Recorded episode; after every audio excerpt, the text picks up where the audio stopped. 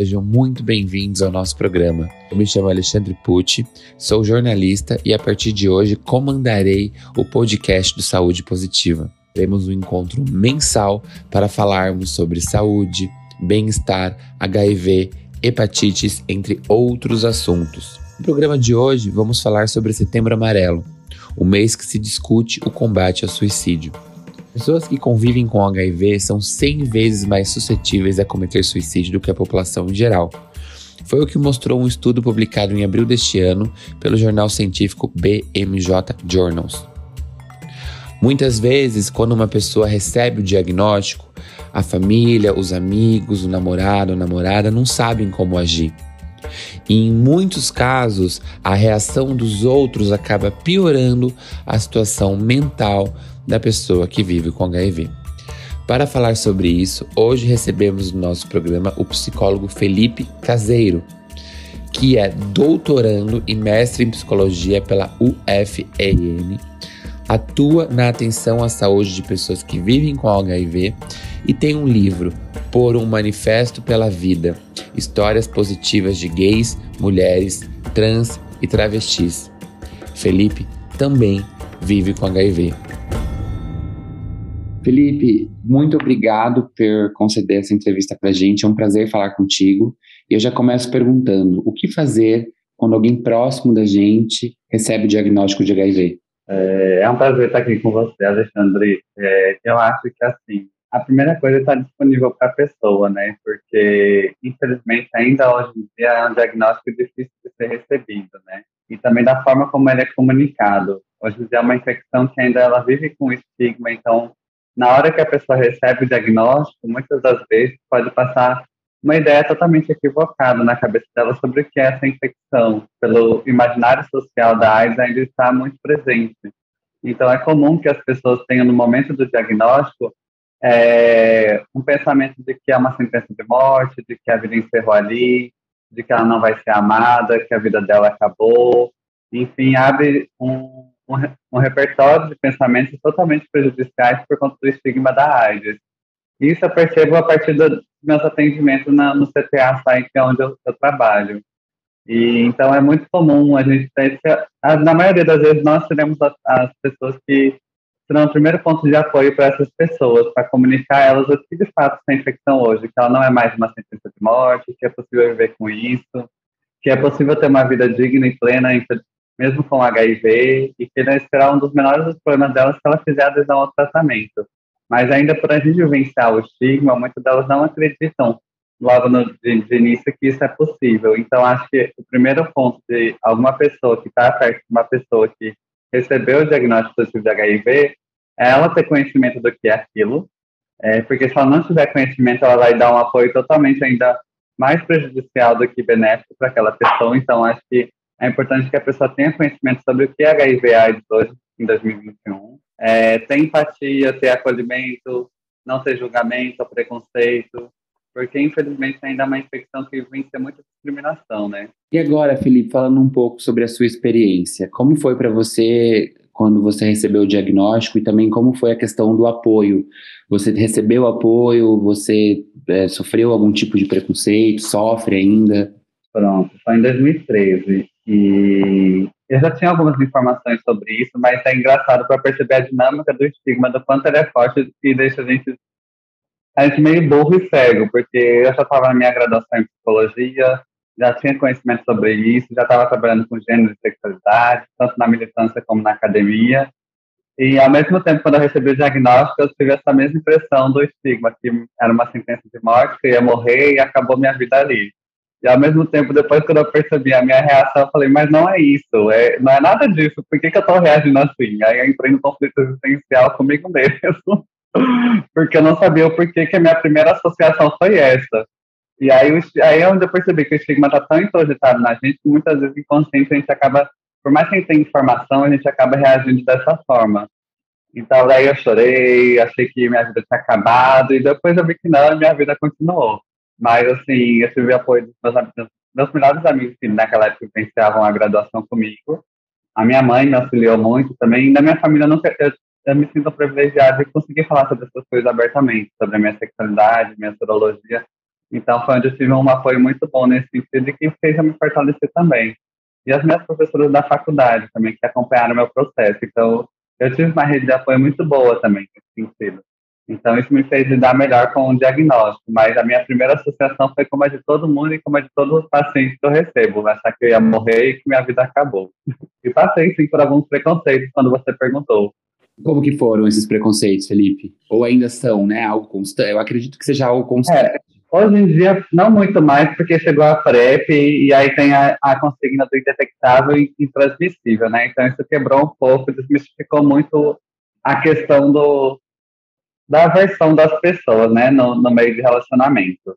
Mas a gente percebe alguns preconceitos. A maior parte dos preconceitos que eu tive foram velados, não foram nem muitos explícitos assim, sempre foram quando eu estava me relacionando com alguma pessoa, né? Acho que é uma das coisas que passa pela cabeça de alguém que está vivendo com HIV recentemente é como eu conto, que horas eu conto para quem eu estou me relacionando. Toda pessoa que eu me relacionar, eu vou contar. Então, são essas coisas que passam, né? Então, naquela época, como a gente não falava que indetectável era igual a intransmissível, então o medo de, de passar o HIV para outra pessoa era muito grande. E eu não sabia que eu já não transmitia mais. Eu detectava já há sete anos e não sabia naquela época que eu não transmitia. Então, é, algumas pessoas eu contava logo de cara e aí eu percebia que mudava a reação, a fisionomia e depois ela, ela, ela inventava alguma desculpa para não continuar se relacionando comigo. Então foram questões mais veladas assim, mas nunca foram questões muito especiais, ou de ser chamado de aidético, que é uma palavra altamente estigmatizante, ou de é, me agredir ou falar que eu vou morrer ou que eu quero passar para a pessoa intencionalmente, sempre foram velados nesse sentido. Isso vai afetando a nossa autoestima, né? Mas aí a gente acaba se resgatando, se fortalecendo, ressignificando e vendo que é melhor essa pessoa não estar perto da gente mesmo. é um livramento, na verdade, né? Não é? é. E, e você citou sobre a sua sexualidade. As pessoas associam muito o HIV, né, a AIDS, a, a LGBTs. Isso tem um peso maior quando, quando traz a sexualidade? Ah, sim. É muito também da construção da AIDS, né? Quando ela foi altamente veiculada como uma peste gay, né? Então, o imaginário social hoje das pessoas ainda é que HIV/AIDS é uma infecção só de pessoas gays ou LGBTs, né? Quando não, a gente vê a infecção em todos os grupos de populações e principalmente um avanço maior no cenário heterossexual, né? Mas essa amarração entre homossexualidade e HIV sempre esteve presente nos cursos da epidemia no Brasil.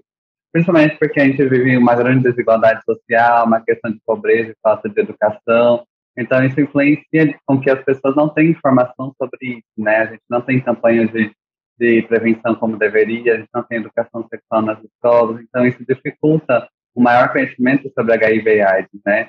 Mas é uma é um pensamento errôneo e equívoco dizer que é uma infecção como se, se uma infecção pudesse ter um grupo específico, né? Escolhesse um grupo específico para infectar. Não, não existe isso, né? O vírus não escolhe quem ele vai atingir é uma infecção que está passível de acontecer com todas as pessoas. É, e é importante também é, desmistificar também as formas de transmissão, que pouco se fala nisso, né? Geralmente as transmissões são pelas vias sexuais ou pelas vias do sangue. Então, as, hoje em dia ainda há pessoas que acreditam que compartilhar objetos, suor, lágrima, abraço e beijos podem transmitir. É, já aconteceu de atender pessoas perguntando isso para mim, então, a gente vê o quanto ainda é deficiente o conhecimento sobre HIV/AIDS nos anos 2021. Mas a homossexualidade e HIV/AIDS não tem nada a ver, uma não tem relação com a outra. Você citou também, Felipe, a questão de relacionamentos. Eu queria falar sobre isso, porque as pessoas que eu entrevisto, que eu conheço, que vivem com HIV, falam muito sobre a questão de, de, do medo de não se relacionar mais, do medo de contar para o parceiro, de medo né, de ficar sozinha. A solidão é um medo muito grande, né? Da, das pessoas.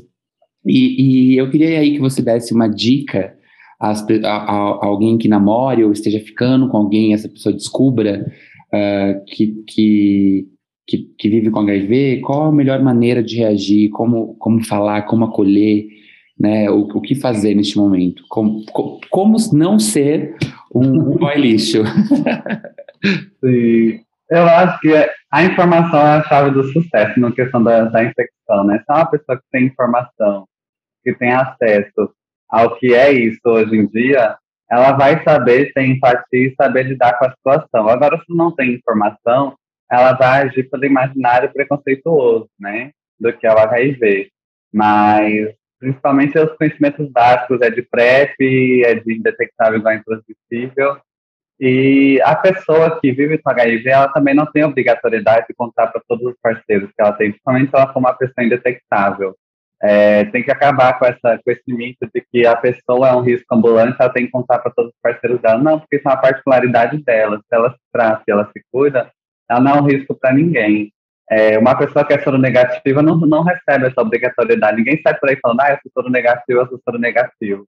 Então, por que, que há essa cobrança também das pessoas que vivem com HIV, né, de elas serem contadas? Não, elas contam quando elas se sentem confiáveis é, confortáveis de falar sobre isso, porque elas, entendem, elas têm que entender que elas não são um risco para o parceiro dela.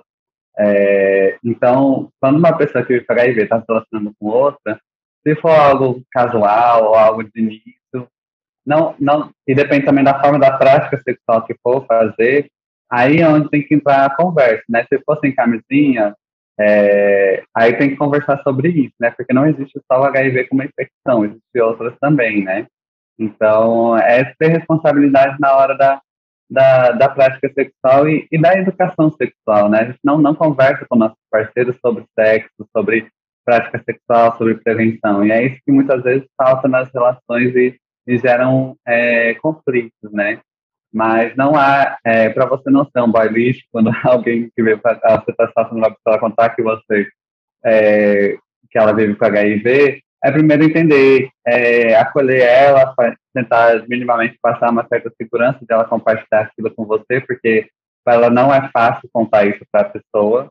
Então, ela está confiando em você de contar isso para você, entender se ela está indetectável ou não, se você tiver alguma situação de risco ou não, quanto tempo foi, quais profilaxias pode usar, quais não, tem a PEP, tem a PrEP, e a partir daí os dois se entenderem na relação, né? E ver o quanto isso não, não mudará nada em, em questões de, de afeto e de, e de risco, né? Que dica você daria, assim, para alguém que achou nosso podcast, acabou de, de receber o diagnóstico, que vive com HIV, uh, desesperado, bateu aquele, aquele momento de desespero que todo mundo relata. Uh, qual é a dica que você dá para essa pessoa? A primeira coisa é saber que não vai morrer amanhã. Morrer todos nós vamos, né? Mas não por, por HIV, não precisa ser por ele, porque a gente vive num, numa época que ninguém mais precisa ter AIDS, ninguém mais precisa chegar nesse estágio da AIDS ou virar óbito por conta de complicações com a AIDS.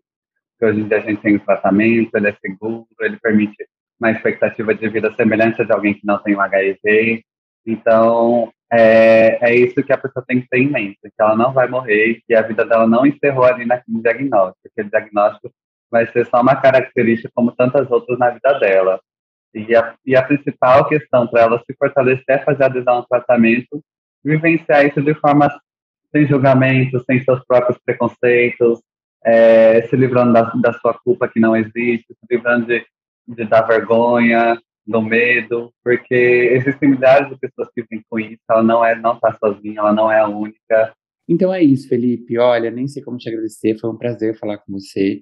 Muito obrigado, parabéns pelo seu trabalho. E sempre que você quiser, as portas da casa estarão sempre abertas. Imagina, eu que agradeço, Alexandre. Conte comigo sempre e vamos juntos nessa luta, porque é possível viver e é, o que a gente sempre diz, né? A vida é mais forte que qualquer infecção, principalmente mais forte que o HIV e a AIDS. Não precisa ser adoecedor hoje em dia, não. É isso aí. Vamos juntos nessa. Um beijo grande. Beijo. E você que está nos ouvindo, ó, o nosso podcast é mensal, mês que vem, agora daqui de novo, tá? Um beijo.